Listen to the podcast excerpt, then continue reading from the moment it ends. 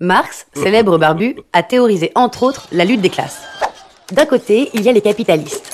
Leur argent est investi dans les moyens de production. Seigneur, tu as mis au monde beaucoup, beaucoup trop de pauvres gens. De l'autre côté, il y a les ouvriers. Ils sont la force de travail. Ceux qui utilisent la machine et les matières premières pour produire de nouvelles marchandises. L'intérêt des ouvriers est d'augmenter le salaire, ce qui réduit le profit. L'intérêt des capitalistes est d'augmenter le profit, ce qui réduit le salaire. Ces intérêts antagonistes peuvent-ils s'accorder? Selon Marx, non, car si les capitalistes l'emportent, les ouvriers se retrouvent dans la précarité. Leur pouvoir d'achat baisse, ils ne peuvent plus acheter. C'est la crise.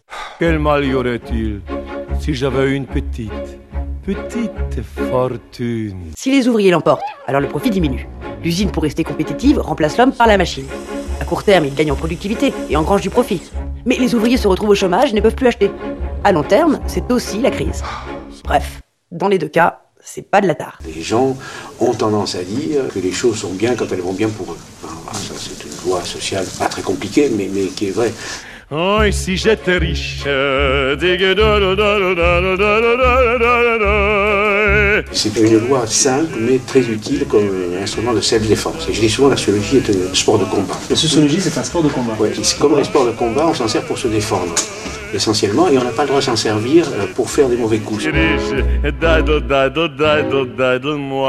Le monde aujourd'hui est plus riche qu'il y a 20 ans, et en même temps, ce gain de richesse s'accompagne d'une très forte augmentation des inégalités à travers le monde. Des chiffres hallucinants. Si je vous dis que les 62 personnes les plus riches du monde possèdent autant que les 3,5 milliards les plus pauvres, vous me direz que ce n'est pas Moins de 1% des habitants de la planète possèdent 40% du patrimoine mondial. Dans tous les pays du monde, il y a la même situation. L'écart entre les riches et les pauvres est de plus en plus grand. Ces inégalités ne sont pas normales, ni naturelles.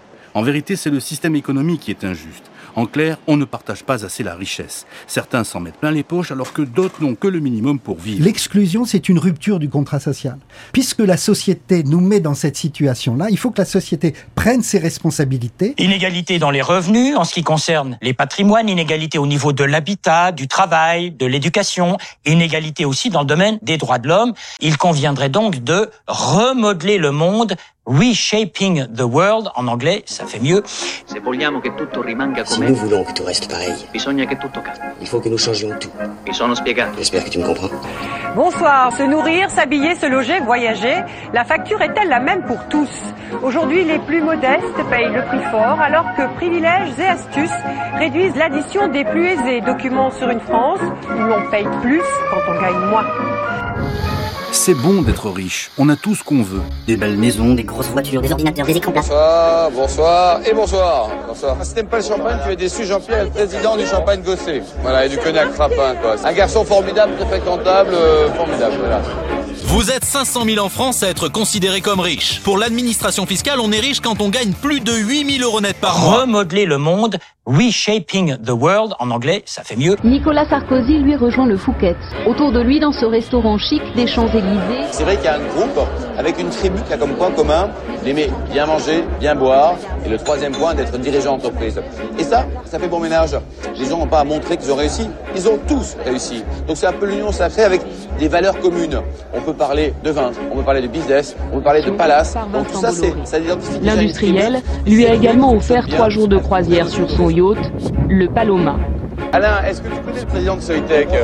Non, mais euh, je connais l'entreprise et sa performance Voilà. boursière, donc voilà. Il n'y a pas de honte à se dire quels sont les leviers qui vont me servir à aller plus loin, à créer une société, à reprendre ou à gagner le plus d'argent possible. Tout ça, c'est pas tabou, au contraire.